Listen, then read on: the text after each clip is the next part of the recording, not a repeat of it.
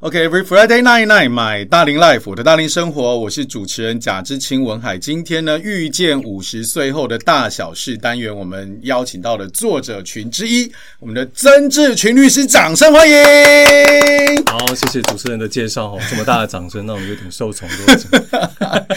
因为曾律平常出场的这个这个场合里面，比较难得听到掌声，对不对？除了在对分会里头， 对，在掌通常通通常会有掌声，应该是不太多了，不不太容易多。大家应该来的时候都是愁眉苦脸， 对，成为过人，对对对，在法庭里头啊，是是对不，太可能有掌声。呀、o k 那从刚刚的介绍以及呃曾律的头衔，我们就知道他是一个律师。那请曾律来跟大家介绍一下你自己跟呃一些经历啊，还有目前的工作等等。 OK，我目前大概从事律师的行业大概有二十年左右。那在担任律师之前，我也待过法院，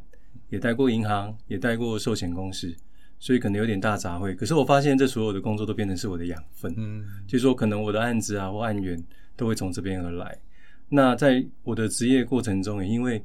呃法律的东西不外乎就是处理人之间比较多的纷争，或是甚至、甚至有一些预防的概念，其实我比较推的是预防的概念。所以在这种机缘之下，再加上后来处理很多家事案件、嗯不动产的案件等等，所以我也陆续去考心理智商，然后专利师当然也有，还有包括我们的不动产经纪人。所以我们目前大部分呃能够琢磨的，也在琢磨的工作，大概都是家事不动产相关的相关的民事、商事案件居多。嗯所以大概这是我大概目前的工作类型。嗯，所以曾律除了律师的执照，这已经是很厉害的国家执照了哈。对，真的。然后再加上还有心理咨商师，诶，这张牌不好考吧？我就觉得说，像跟安妮一样嘛，就是我们同样的共同作作者，嗯只是当你想要一个事情的时候，呃，你的信念够，嗯意念够，嗯，通常都还是能够达得到。因为因为我现在的工作是做呃，就是团队建立，然后我们也我也做 coach，所以就是在心理咨商，我有认识一些朋友。其实因为在我的印象当中，心理咨商的这张执照证照，它的就是你能去考的那个门槛其实不低耶、他可能要先有一定的学分嘛，对研对究所对部分。那其实我们在试这一张的话，他其实我我说真的，这工作这个执照只是让我来辅佐我在处理法律案件的时候，更了解当事人想要的是什么。嗯，但是我并不会把它当成我的职业职业的来呃源。来源这样子。然后另外还有一个是不动产的经纪人经纪人对，OK，所以基本上就是新房到这个房子都可以这样子哈。嗯，没错，里里外外应该都可以里里外外看看得比较透， 比较好处理。不然有时候，毕竟有时候我们到法院哦，因为法院并不是一定会讲实话的地方。对，那有时候当事人一开始跟你聊的时候，他也不会彻底把他的心房打开，对，啊没错。所以当他告诉你的一些资讯啊，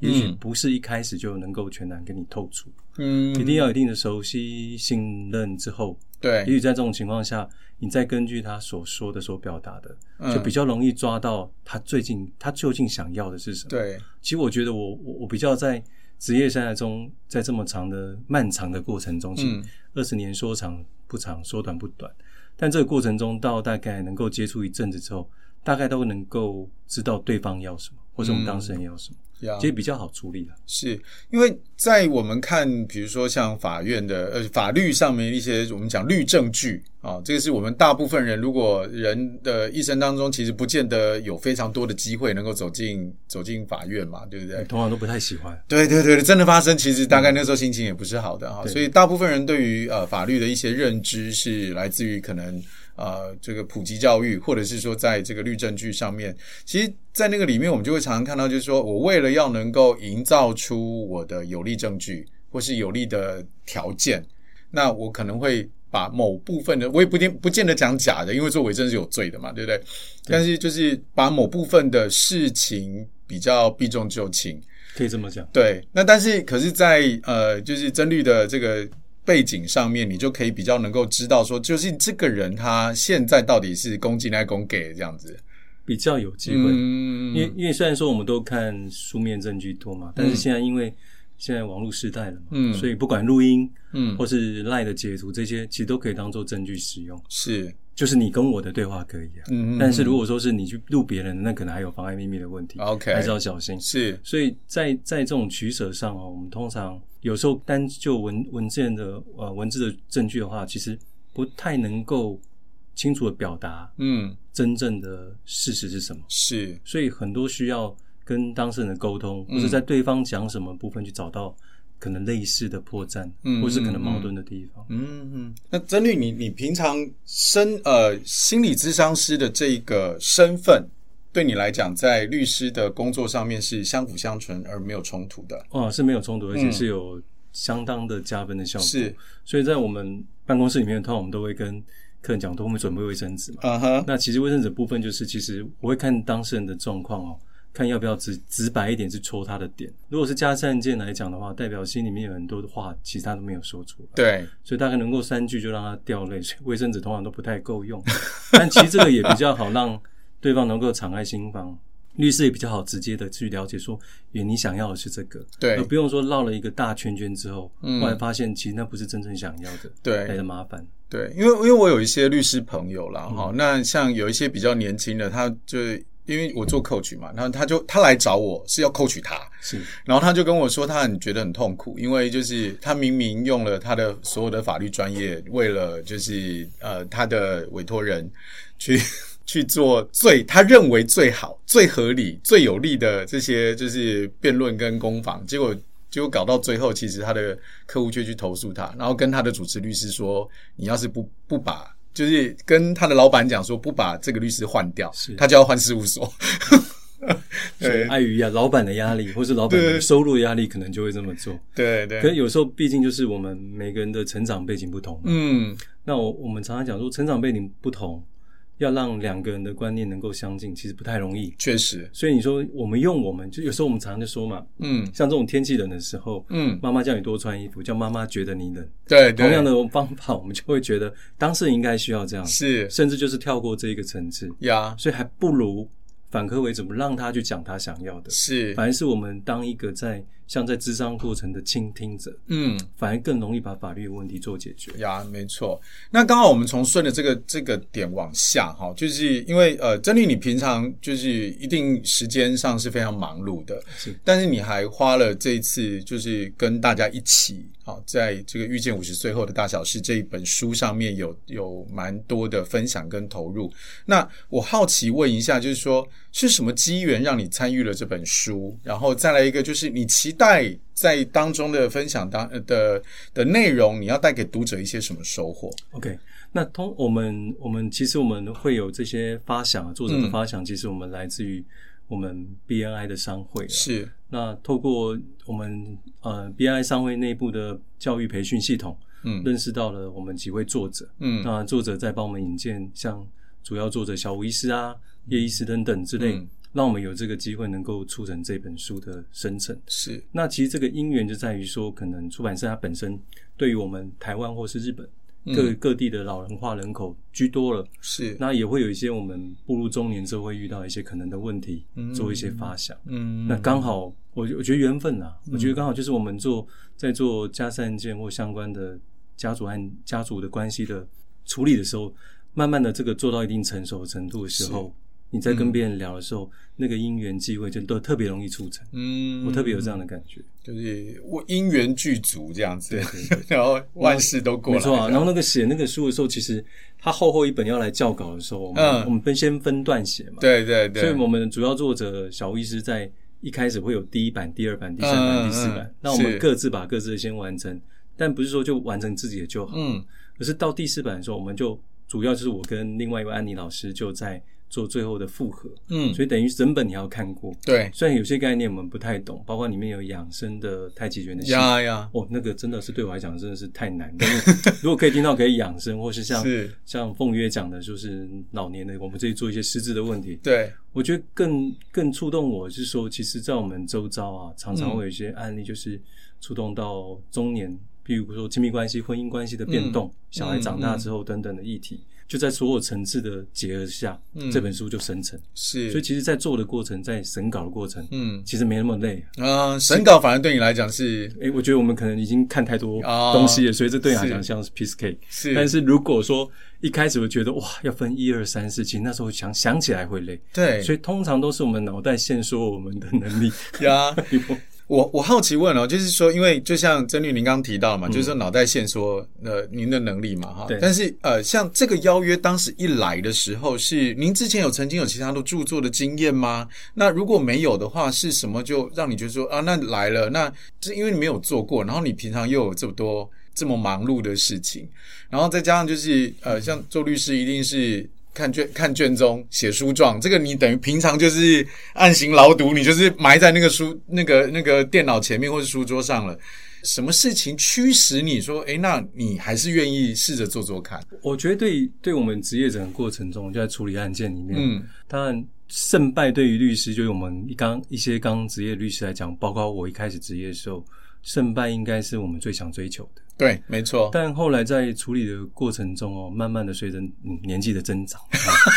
啊 职业经验的增加是之后，发现好像当事人要的并不是只有那张判决下来那张纸，是，应该还有更深层的东西可以去做探讨。嗯，所以在我的我们我们整个事务所的理念，或是我个人理念里面，怎么样去圆满这件事情，反而是变成是我比较在意的事情。 OK，怎所以么叫圆满、o k 可以多说一点那个哦可以圆满吗？可以可以你认为圆满就是说，对如果我们今天能够符合双方，嗯并不就是你跟我如果是在法庭上相对相见的时候，是有没有一种方法是双方都可以接受的落幕方式？哦是不一定要到决定胜败。那我们常会听到像和解啊、调解啊，嗯像我自己本身也是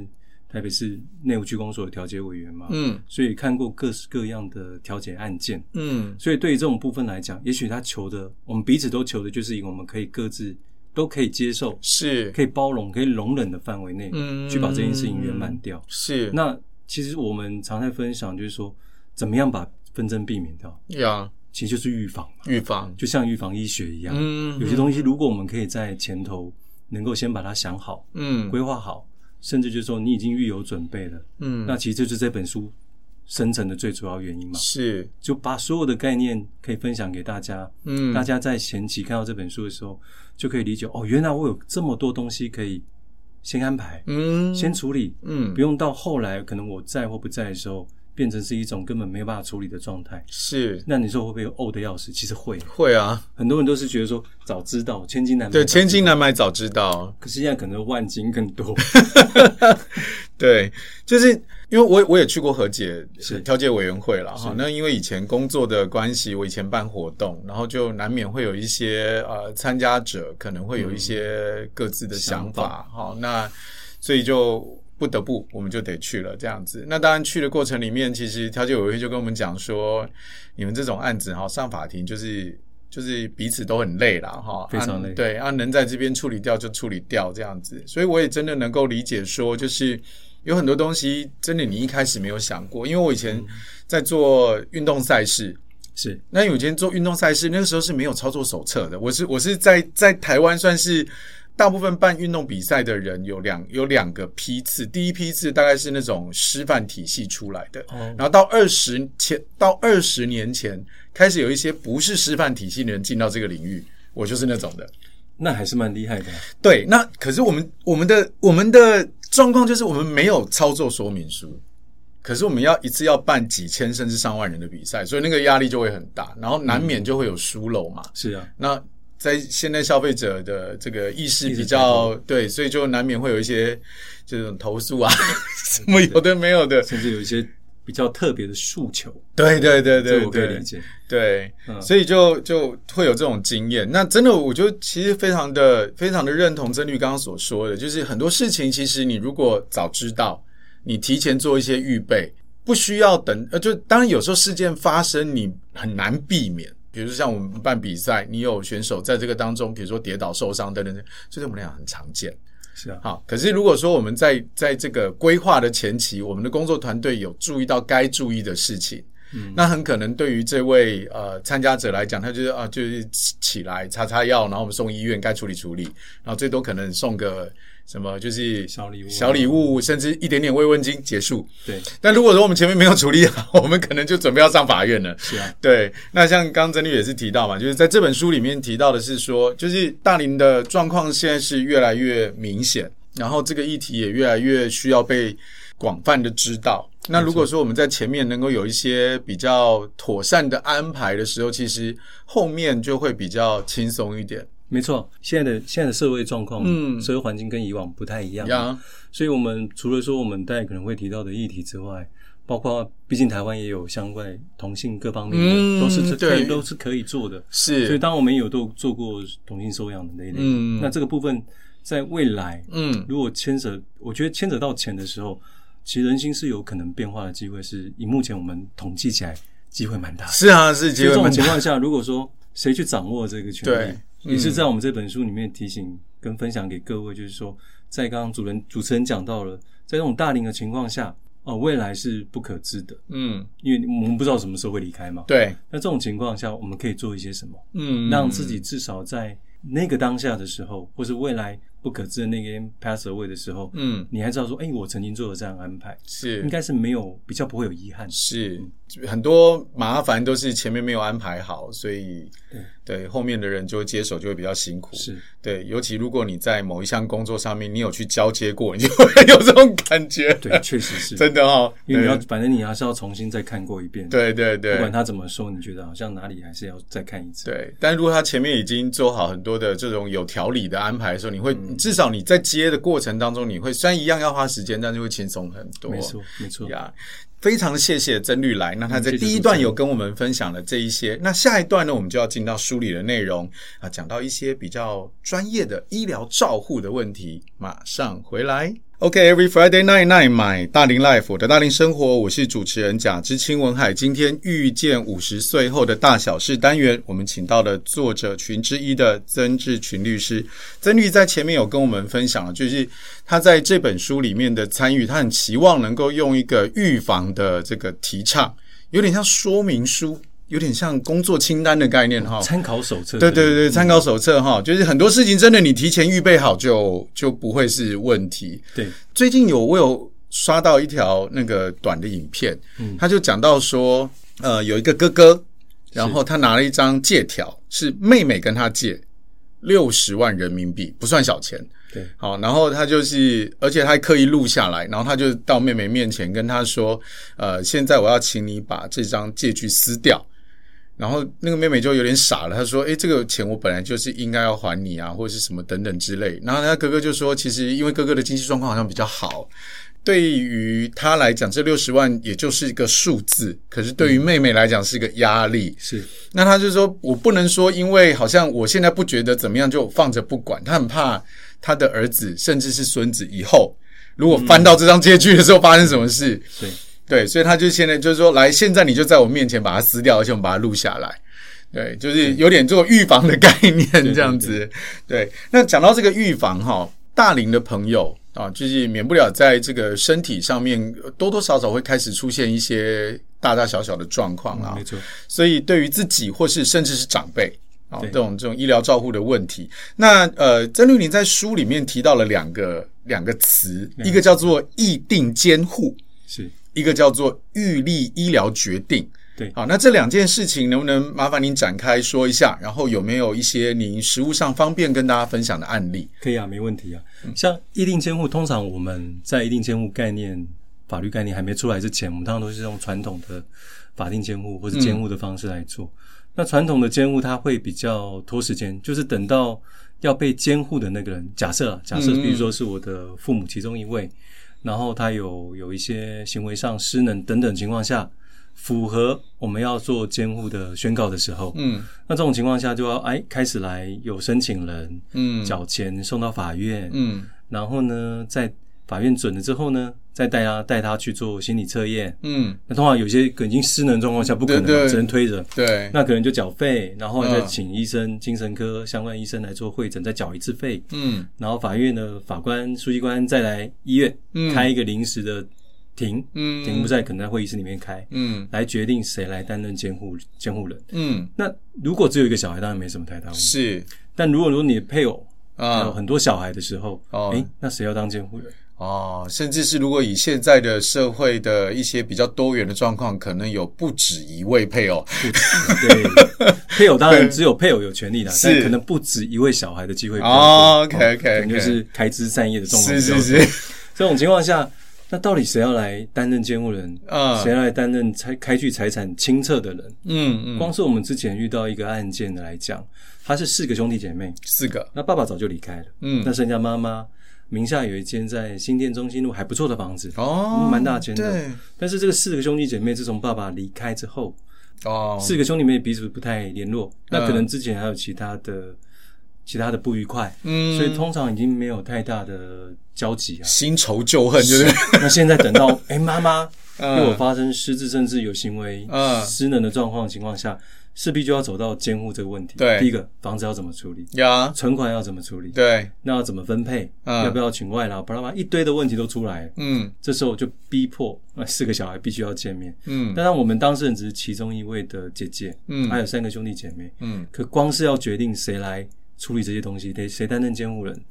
坐在那边就处理半年，处理不完，嗯，因为大家都有想法。对，那议定监护好处是在于说，像譬如说，假设是我哦，我的状况来讲，嗯指定一个将来我发生这些状况的时候的监护人，嗯譬如说是某某人，然后我带他跟他一起去公证，嗯公证之后，我们把这个公证的公证的公证书，它就自动公证会自动递交到法院去。那是，当然，在律师的部分，我们也可以配合把它送到法院去做一个备查。嗯之后，如果有发生这种情况下，我们在做申请监护人的酌定的时候，嗯就可以直接以这个，比如说我的意愿，刚刚指定嗯某某 A 担任我的是监护人的时候，他就省却到我刚刚讲的那个大半年的争执，是，说我还要你呀、你来我，我去嗯吵不定的状况下，呀，就是由那个人就来做决定，嗯去处理你的资产。嗯嗯那还有一些简单的医疗决定，嗯大概就是以在一定监护来讲，就取得这个人可以之后要做资产的配方向啊、处理的方向啊，或是医疗的简单的方向啊部分的一个最重要的一个 key man。嗯，那其他人就不能有意见了，因为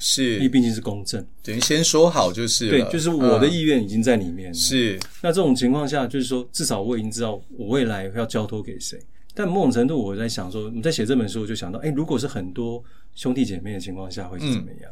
哎、嗯那大家会不会某种程度也可以发挥那种，就是让我们华人毕竟有孝顺的那个，呀呀对不对呀英文没有孝顺这两个字啊，是完全没有找不到。所以说，其实某种程度，谁要对父母好，哎、嗯会不会就有就有这个机会，在这个公正的啊、呃、议定监护的契约里面，展现出你的孝，你你嗯的你那个关键的地位。是，所以我，我会开玩笑跟我们其他作者讲说，这种情况下，也或者某种程度可以促进孝道的旅行，是发扬我们中 传统文化的 精神。呀，啊，那因为就毕竟是你顾小孩嘛，所以呀以前以前你看我们兄弟姐妹，我们听过很少很多案例，就是说、嗯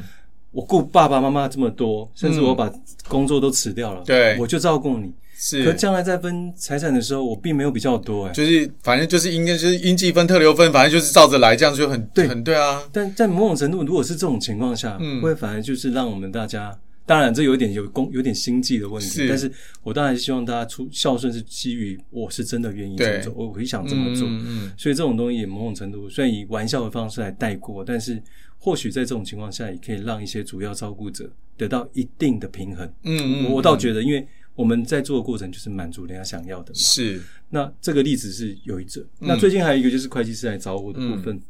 呃，妈妈是二婚的啦，嗯其实说她有一个二爸。嗯嗯那二爸的话，当然对妈妈如果发生什么状况的时候，嗯，配偶跟子女当然都会有一样的权利嘛。嗯对，那这个情况下就是，哎、会计师来找我们做一定监护，找妈妈去做公证。嗯但我们不是说做了之后他就发生什么事，而且刚好前阵子就出车祸。嗯，等于说，如果真正的走到那一天，他们在大安区的某个房子，嗯就会完全交由我这个会计师朋友来处理，是而不用透过二爹。哦来介入是那有一些简简单的医疗决定也可以做处理。嗯嗯那刚刚主任有提到我们书里面另外讲的一个预立医疗决定概念，它是病人自主权利法的一个落实。那同样的，它也是需要经过公证。嗯嗯，那通常在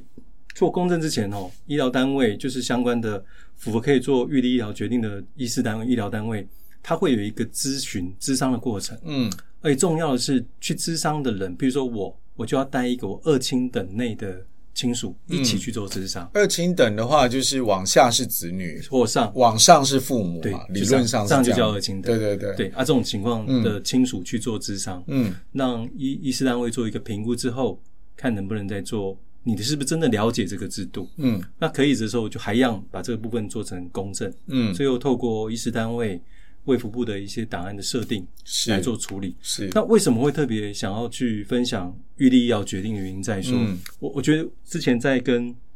我们共同作者小吴医师在聊到哦，他说之前他们在做呃急诊室的那医疗嗯对进来，通常都是很紧急的，病人进来了，嗯家属一群进来了，嘿，现场就一团乱的，人要团啊，人要怎么处理？对啊，所以医生到底下去还是不下去？那把对刀就变成说他根本不知道怎么处理。对啊，而且因为通常动手术动刀是要有家属签同意书嘛，那现场有不止一个家属，到底要听谁的？所以就像菜市场一样乱的时候，，嗯对那毕竟是分秒必争的一个对时间对点。对，所以小医师也分享过他，他真的有亲身的经历。嗯也就是说，如果透过预立医疗决定，嗯那病人的医疗的自主已嗯，经在这个决定内呈现了。是他要怎么做？如果达达到这种状况，他甚至可以放弃治疗。是，它比我们刚刚提到的议定监护的医疗的方式会更深入一点。嗯也就是说，在卫福部设定之后，其实，在我们整个的系统里面，嗯医院的系统里面，就可以看到预立要决定的内容。哦，哎、大概我我好奇问一下，这个所谓的系统是，即便没有插到健保卡也可以吗？呃，一般还是要有健保卡为嗯为要准，因为才能够是读得出你的身份证字号字号等等呀资料，啊呀呀因为它是呀注记在里面的。是，对那如果是急诊送进去，有时候可能临时没有的话，对，所以说进来的时候，除非身上找不到文件，这是另外啊处理。另外处理，但如果有的话，通常还是可以用这个方式去处理。是是，那我相信在目前在台湾做这样预立医疗决定的人并不多，嗯，就像我们以前常在讲的遗嘱嘛，嘿，谁然后跟他写写遗嘱，好像在就找个给别对人。 对对对对对对，好像，但是现在概念已经万万慢慢全有全了不太一样了，所以其是实我我倒觉得，遇到医疗决定之前，像某种程度可能减轻了家属之间彼此彼此之间的冲突。医生要做一个医疗的方式跟取决方向，也是一个很好的界定。嗯第一个，大家也知道嘛，如果没做好，救得活就算，了，救不活啊，怪算谁 的？对 对，讨厌就是这件事，对，那那如果说以人性来讲，那我何必介入淌入这个浑水？对所以在这种情况下，我们某种程度虽然说是我们决定了这个医疗的决定，但某种程度程度也避免我们自己亲属之间的纷争嘛。嗯，那甚至也免去了跟我们不相干人的对麻烦。对那其实也算是功德一件了，我觉对啊得。对，因为自己的意愿如果先被清楚的记录下来，那后面的人其实讲真的就是照做就好了，照做就好了。对，因为当有的时候进到这种比较危急的状态，我们也不全然说是好像要好像要有一些什么争执，而是因为大家对于好，我我我对于这个亲人的表达爱的方法跟做法，一定想法会多少有点不同嘛。完全不同。啊对，那你说现场所有人一致，那就当然就谢天谢地。但是有的时候真的是不见得是这样。那偏偏还有什么信仰的啦，啊嗯是然后什么风水的，什么等等等等等等这些看法在一起。那如果再加上就是在就是我们在这个世界上的就是有关这个钱的这些嗯议题再加进去，是啊，每一个人的的想法一定多多少少也会有点不同。那那个当下到底要听谁的时候，其实就会陷入一些争执嘛。是啊。所以，我们其实我们遇到的问题都是一些加成的效果，嗯嗯嗯，因为每个人的概念不同，即便是同一个父母生养的对概念，都差不了很多。对啊。所以你说要怎么让他们大家能够，我讲白一点，闭嘴啊，是这样闭嘴的情况下，让大家都好做事。嗯嗯嗯这其实就是我们想要分享的原因，就是在预防的概念。嗯嗯嗯，对，真律，我好奇问一下，你刚刚提到说，比如像议定监护，如果按照原来在没有议定监护的这个状态底下，它的那个流程，先不管你刚刚提到那个案例里面，就是几兄弟坐在那边就是搞半年的这一段，嗯光很顺的，可能他的长辈已经呃没有失去行为能力了。是好，那如果就是前面没有议定监护，然后我这样送法院，然后缴钱，然后第二次又找医生来再缴钱，这样一段，一般来讲，就算再怎么顺，多长时间？最少半年以上，至少半年起跳我就们是大概抓嘛。嗯因为你看送到法院，他要分案，分案之后还不知道法官什么时候定期叫你送到医院去。哦，OK 第一个他会先问你，被监护人嗯常就诊的医院在哪？在哪里适不适合？嗯，让你提出来。是，那等到说哦好，那就这一家的时候，还要发文到那个医院去。对等医院再排时间对，啊。医院排时间之后，你去了缴费了，做完做完健啊心先做心理测试之后，嗯还要再等一段时间，嗯报告不知道什么时候出来。，对，所以我刚刚讲半年，是最少最少的时间，基本上半年算是很顺的，嗯，但通常不太会这么顺，一定会超过一一年。定会超过，因为第一个，可能还有法院法官轮调嘛，嗯还有办理的法官哦对对对对哦对七八月对对对轮调的时候，哎，不好意思，我交这个下一位，是我再重看一次，好吧，对对，都是通常那个案卷很多啊，是啊对是他一定是是挑大案先看嘛。 对，那刚刚不是讲到说 对，心理测试完还要做一个精神的鉴定吗，对好，鉴定鉴鉴定的时候，医院要配合，嗯，法院要配合，双方对时间再瞧一次，对，哦，再瞧一下那耗时间，大家来算一算。其实我曾经做过简报，我觉得应该不止半年，嗯半年真的是觉得上天保佑的感觉。对，那通常要拖过一年是正常案一定很件，正常。哎很多案件不可能在一年内解决。是但一定监护好处就在于有公正的加嗯持。嗯嗯那当然，你随时要把这个之前的议定监护的内容做跟动，嗯嗯，一样嗯通过公正的方式再把它是取消呀，就好了。就好所以其了实这两个案，这个两个制度都是这样子。嗯随时你可以保留我这个意愿人他的意愿，嗯，所以我常嗯常在跟我们伙伴或是客户在分享，你要活的时候开心，对离开的时候很有尊严，对就是这种概念，就是这种概念是因为像这样的，像这两个东西，议定监护跟预立医疗决定，一定是在就是当事人本人的这个行为能力是完整的状况底下没错才可以进行嘛。没错，那只要是有留有记录，那我们就有理由相信，应该留下的是最接近他当下意愿的那个意愿。对，因为公证嗯契约必须要在公证人面前做成，对，而且公证人会特别再跟你确认一次，所以嗯基本上百分之百应该也没什么太大问题。呀呀嗯，现呀，在民间公证人也多了，不一定要投走法院的公证处，是所以其实算非常的方便。呀。对啊，确嗯实，因为很多的争执都是在因为我们无法得知当事人本人意愿的时候，然后加上我们刚刚讲了很多面对很多加成的因素进来，然后大家就七嘴八舌，嗯对对，然后就会变得很但很复杂。但是也是要特别分享一下，因为我们自己也有认识的公证人嘛，嗯，很多公证人不太愿意碰触这一块。哎呦，嗯，我我举一个例嘛，我们以前这个其实这个这两个概念哦，跟嗯遗嘱其实是很相关的，嗯，所以我一直在在书里面虽然没有特别提到，但如果这三个制度，包括就是议定监护，嗯然后预立医疗决定跟遗嘱嗯三个可以交交相互结合来做使用， ，OK，其实会比较更完整啊。 OK，那如果说透过公证的方式来处理，那更没有问题。 OK，但是我刚刚提到说，为什么很多民间工人、公证人不愿意做？嗯我记得两年前我们有一个朋友，因为嗯癌症再度复发，嗯那因为他的婚姻案件是我处理的，嗯所以当然处理了之后，他们只有一个小孩。嗯那顺利分开了之后呢，这个小孩在我的这个朋友癌症复发之后，势必会面临要离开的窘境。嗯，对那小孩又在未成年情况下，啊，那小孩的当然监护权、法定监护权就会跑到前夫那边去。对，对对，这也不是他想要的。嗯所以那时候我们就遍寻了各地的公证，嗯真的找到北投那边，嗯他就直接跟我讲说他不愿意做，嗯因为他之前做了一个公证遗嘱，他被告了十年，啊哦，所以对他们来讲，包括我最近认识几个公证人，他说他们都不愿意做这几块，是但当然也有，我们就有找到嘛，嗯是只是说大家在找，因为毕竟就像律师一样，嗯接案他还是有分别的。是但如果真的可以找到，就是反正透过你熟悉的律师啊，或是相关的朋友去、去做就好了。嗯那回到刚刚讲的那个部分，我们后来做自述遗嘱，嗯那有一个遗嘱的信托的方式，是用资产的方式交付给银行，嗯按月支付小孩的抚养费，哦让这个 OK 笔钱在小孩成年之前不会被他的前夫动到。是所以其实很多规范的方法都可以让当事者的愿望嗯能够实能现。够实现那重点就是，反正我们做的就是一个嗯专业的智商是跟资产的管理的工作。呀嗯，这这部分我倒觉得蛮感慨的。所以那阵嗯子我们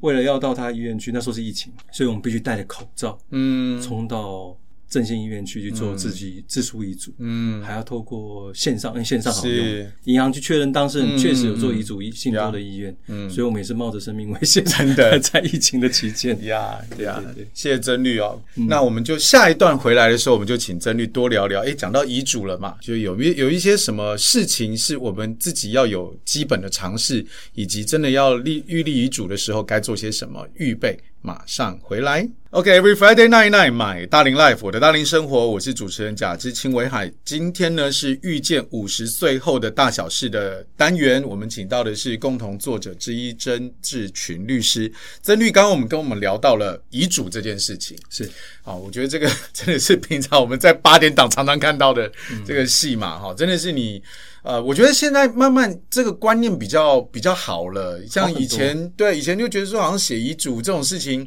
呃，只能在什么什么欧洲、美国的这种这种影视作品上面才会看得到。对，那现在台湾慢慢也开始有了嘛，是哈啊，。是啊，那如果说我今天要确定这个遗嘱是要有效的话，那有没有一些什么我们可以先做的准备？因为像我们今天讲遗嘱好了啦，那就是呃，在张荣发先生，就是嗯我觉得我相信这是呃，最近我们只要讲遗嘱两个字，绝大多数的人会想到的就是张荣发先生，因为后面还引起了就是什么商业帝国的争产啊，没错，啊什么就是，其实讲真的，如果在我来看，星宇航空的成立基本上就是一个，就是一个 有点就是彼此不甘心导致的结果，感这觉样子就是大很多房的争争斗的。对对对对对，哎，这样讲不会被告。 嗯，就这个在在这个媒体上都找得到的讯是息是哈是。是那那如果是这样的话，就是因为如果是今天是一般普通家庭也就算了啦哈，嗯那一旦家庭成员如果多或是资产很可观，是好，你难免都会引起一些争执嘛。我理解。那如果像这样子的话，那我们对于遗嘱的基本的尝试，可不可以给我们一些普及？这样，没问题啊，因为遗嘱大概分五种类型啦。嗯，但我我会比较常跟大家建议，当然就是一般的自常听到的，嗯像自书遗嘱，所以自自书书遗就嘱自己写嘛，自己写，自己写嘛，嗯然后放在哪里，只要那个签名最后可以认定是真正的，嗯通嗯，常都是有效。对那还有就是以新代旧的概念，嗯啊哼日期不同，但以新的为准嘛。 ，OK，好那以这个我就先讲一个例子哦，因为很像张荣发，嗯，这个案件的类是型。其实二十几年前我在银行的时候，那我我们自己的同事哈、嗯他他他父亲跟他的父子辈的一个朋友都是退伍的老、老老兵，嗯到台湾来。那后来他那个退伍的北北呢，就担任啊内湖某个国小的校长。嗯那他在离开的时候，他是没有小孩的，嗯，可他又很喜欢我的同事。嗯那他留这笔钱，其实我们当时我也不知道多少钱。嗯，他留这笔钱呢，他就想把这笔钱呢全部送给我同事，就他离开那一天。哦是，所以那时候我们就急急忙忙的跑到三总去帮他做了自书遗嘱，因为那时候有手机了嘛，嗯，所以他在北北在写的过程中，我们也会录音录影录音，嗯让他有完全符合自书遗嘱的效力。是，那比较尴尬的是，因为退伍军人的身份哦，嗯在我们台湾的国家法律规定，如果没有小孩，他的遗产的管理人是退辅会好啊、好，好所以在我们取得这个遗嘱之后，北北在不做啊没有多久之后过世之后，嗯我们就把这份遗嘱呢提交给退辅会说他有做这样的遗嘱，所以他名下所有的资产应该要归嗯，我的同事所有。是但是因为退辅会不同意这自属遗嘱的效力啊，啊，对，可以不同意的吗？可以可以可以，当然可以嘛，因嗯为因为这是一笔不小的钱，后来我们查出来大概两千多万。哦不少哎， 是是是是，所以所以退辅会管理这些资产其实嗯蛮惊人的，所以是，我我一方面之前在聊，就是说很多呃退伍的北北啊，嗯可能大陆也有，也许有亲属，但在、嗯在台湾继承是有上限的，嗯我记得是两百，嗯但如果找不到，等于这笔钱会充公，嗯嗯，那这可能就会有很多的空间啊，模糊空间。是所以这案子因为北北他有预想，有听过这么多的类型，所以嗯他做了这个决定。是，当然，后来我们就必须要透过法院的方式去确认自书遗嘱的效力真正，呀，啊、当然也赢了嘛。对，所以我的同事就天上掉下来礼物掉了两千多万下来，啊可能也蛮沉重的。是哈，所以这是一个案子。所以说，自书遗嘱可以透过这个方式，嗯加上我们现在大部分都有手机嘛，嗯嗯，所以自己写自己拍，嗯要上传到云端，嗯或者你要留到保险柜，anyway 都可以。是。另外还有一种就是，还是有些人不太会写代，不太会写字，所以他也不知道怎么去写遗嘱的内容嗯呀，叫代笔。代笔，那其实我讲我自己个人的例子，啊嗯因为我的祖母啊，我祖母是在大家应该都有去过九份嘛。嗯那个有很有九很有名的几个卖藕泥的，啊那现在比较有名的，嗯我们不讲，我们当然讲我们对，啊讲。哼哼哼我我我奶奶就叫我奶奶就是赖阿婆藕泥嗯的那个发祥的，是，所以那时候她民国啊在八十八年大概要离开前，嗯但我大姑他们就带她去做代笔遗嘱，嗯，去，做一些资产的配置啊。嗯那当然啦、做代笔遗嘱的人，你说兄弟姐妹这么多，会不会有一些心情上的问题？肯定会有，嗯但毕竟它还是有法律上的效力嘛。呀，所以这部分大家也就照着法律效益去走，嗯所以也没有发生任何争产的状况，嗯算是一个比较平和的落幕。嗯那再来，当然就也许像公证遗嘱，我嗯刚刚提到为什么希望跟前面两个概念做结合，嗯，毕竟有一个第公证的第三方，对，等同一个法院的人在帮你看嗯这种部分的话，如果这么完整的话，内容也不太容易被 argue 嘛。嗯嗯但是我刚刚提到有一个特别例案，例外的案就是在北投一个公证，嗯，可能被其中没有拿到财产的人追搞了了十十年，年，所以他很害怕这种类型。嗯嗯但是某种程度在法院部分，它不太可能有任何的风险。为什么嗯？毕竟它是基于职权去制作了。嗯，。对，所以在这种情况下来讲，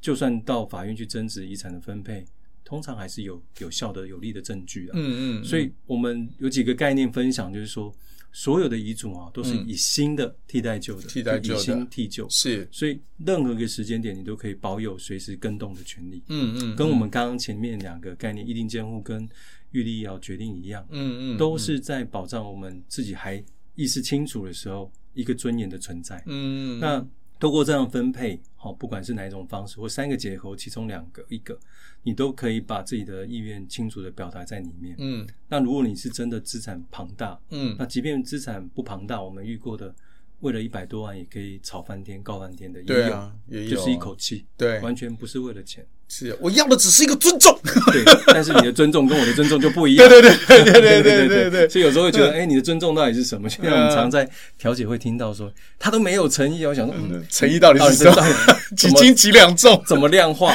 对没对有办法用金钱量化的时候，那哎是这个这个这这到底要怎么去去决定这件对事情？对，那所以说到后来，毕竟这几个概念都是能够达到某种程度预防的效果，但我嗯们也清楚知道，合约不太可能百分之百据信民意。呀，所以我们在拟定这些契约的话，当然实务经验就相对的重要嘛。嗯当然在嗯嗯诉讼跟非讼部分，嗯如果你有诉讼的前提，在你非讼的相关的合约就会比较完整。对，所以，像我们长期在琢磨帮一些企业家在处理啊传承嗯资产配置的时候，嗯，这个部分相对就会有它的效果在。，是，而且我我们的刚刚也开始有没有跟主持人有提到嘛？嗯长期在关关注这家族的关系的建立，因为嗯，毕竟不是只有钱在流动，对，关系的建立、关系的流动也在这个血缘的脉脉络下，嗯嗯都是一直在进嗯，行的。，是所以同样的部分，我们不单纯只是处理法律的问题。呀。嗯，哎，我好奇一件事情哈，就是因为呃，像刚曾律提到嘛，就是说有关遗嘱的这些东西，就是我只要有有所准备，照理来讲应该都不会有什么太大的问题。，是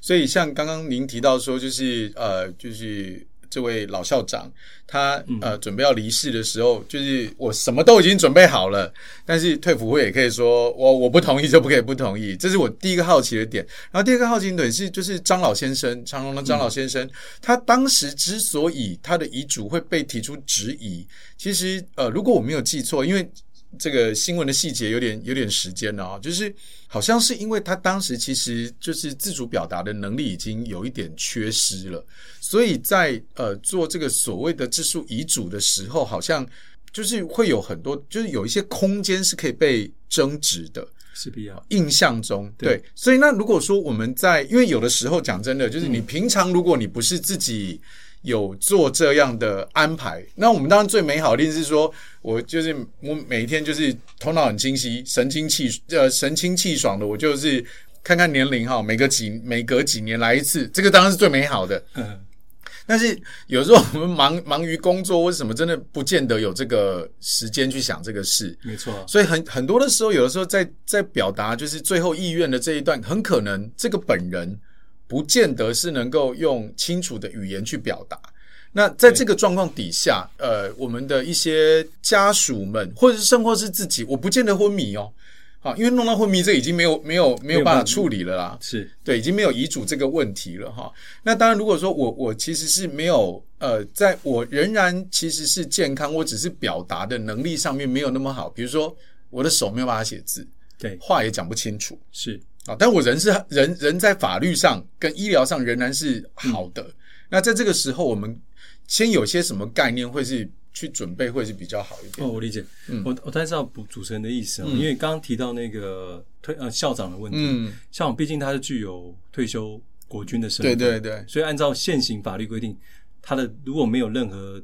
呃子女可以继承或配偶继承是资产，他的资产遗产管理人嗯哼哼就是退辅会。 ，OK，那一般如果我们民众的话，嗯没有子女或没有配偶，嗯留下一笔资产或者债务的话，也要选任遗产管理人的情况下，嗯嗯嗯就由法院来选定，是可能会函询各工会律师我会计是有意愿担任者，嗯那很多就是丢给国有产署了。嗯，但通常国有产署就觉得是吃力不讨好，都不做，对，所以通常才会有发生刚刚退不会不承认的这件嗯事情。嗯嗯，嗯那张荣发先生的遗嘱是在于后来认定有效，是因为嗯笔迹的鉴定，笔迹鉴定对，笔迹鉴嗯定确实是他倾斜的嘛，是这个可能中间，那刚刚主持人有提到，就是说为什么会有那么多空间？因为毕嗯竟人在要做那个决定，如果意识又有空间的情况下，最常被争执的就是说，嗯他是不是处于阿兹海默症、失智啊呀呀呀呀呀呀有没有办法对为对对行为能力对判断的状况？是，我们有遇过啊，就是在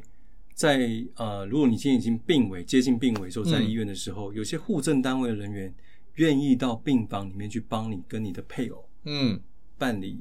结婚的仪式、欸哦，这个有，那这个也影响到后续其他人的继承权利。，是，这也是我血淋淋的爱字在我们手上。嗯那因为毕竟他是有一个结婚的公事效力，那嗯配偶毒拿这件事情，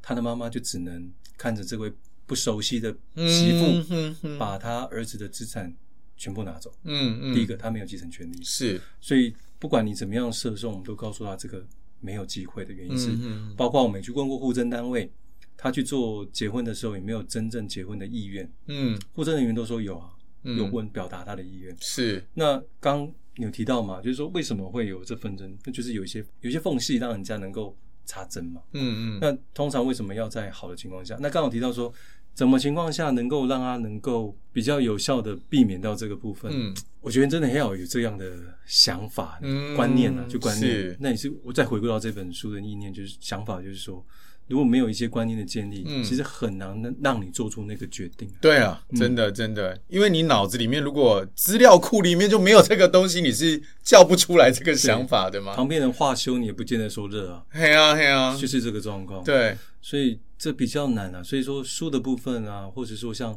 我们这个节目的方式，就是一个很好的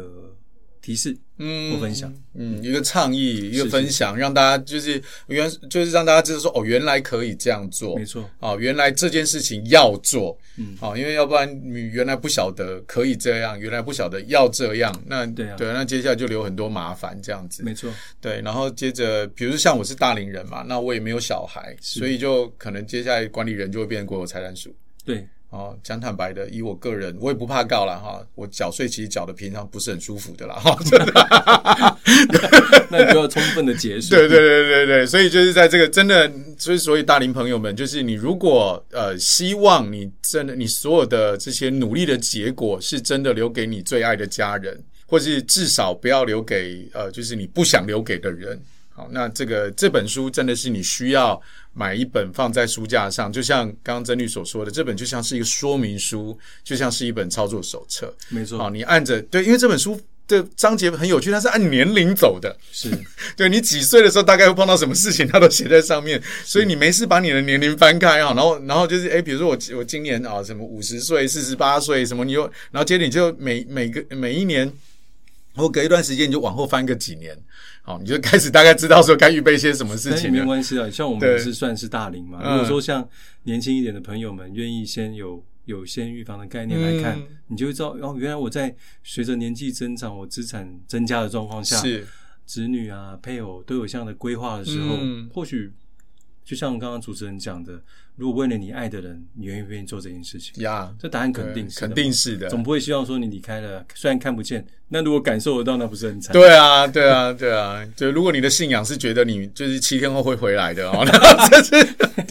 那那更要做这件事情了是是哈，是不要回来之后看到吵成一团很麻对，烦这那样可能子。就是非常的不安稳。对啊，对啊对对 OK，今天谢谢曾律来。哎，曾律，那如果像今天分享的内容，我相信听得出来哈，曾律师在家事的、呃案件上面是非常的专业的哈。嗯是谢谢。那除了家事案件之外，你有没有其他的服务或是课程？那如嗯果今天有一些听众朋友想要找到你的话，要怎么找到你？通常一般我们的分享，现在网络太方便了，嗯所以只要输入名字，大家都可以找到我们事务所嘛。是，但因为我们长时间也有跟台湾房屋做一些不动产，甚至一些英法族的节税规划的课程，但是它是不定期的推啦，是所以可能如果有有相关的课程，我们可能会在网页或相关的嗯 FB 网站做一些是分享。呀，那最好的、最快的方式，当然就直接在网络上搜寻，就搜寻得到。是对。嗯 OK，那您的、呃事务所有呃粉砖或是信箱之类的吗？粉砖、信箱都有。都有都都有有。嗯 OK，那您的事务所可不可以把名字跟大家分享一下？我我事务所比较难念的，嗯就是一个创造的创，嗯，那个玉呢，就是或许的或多两撇，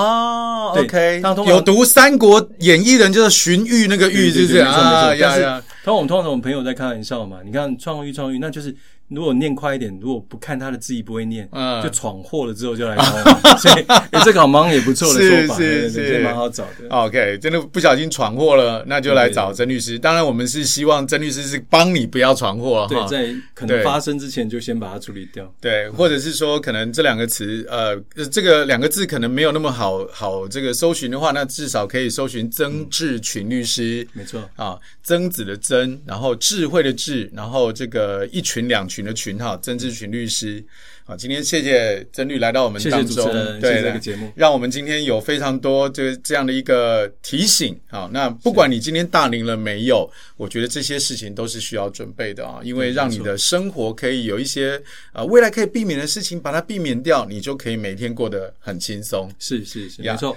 对，Every Friday night night，买大龄 life，我的大龄生活，我们下个礼拜再见，拜拜。嗯，拜拜。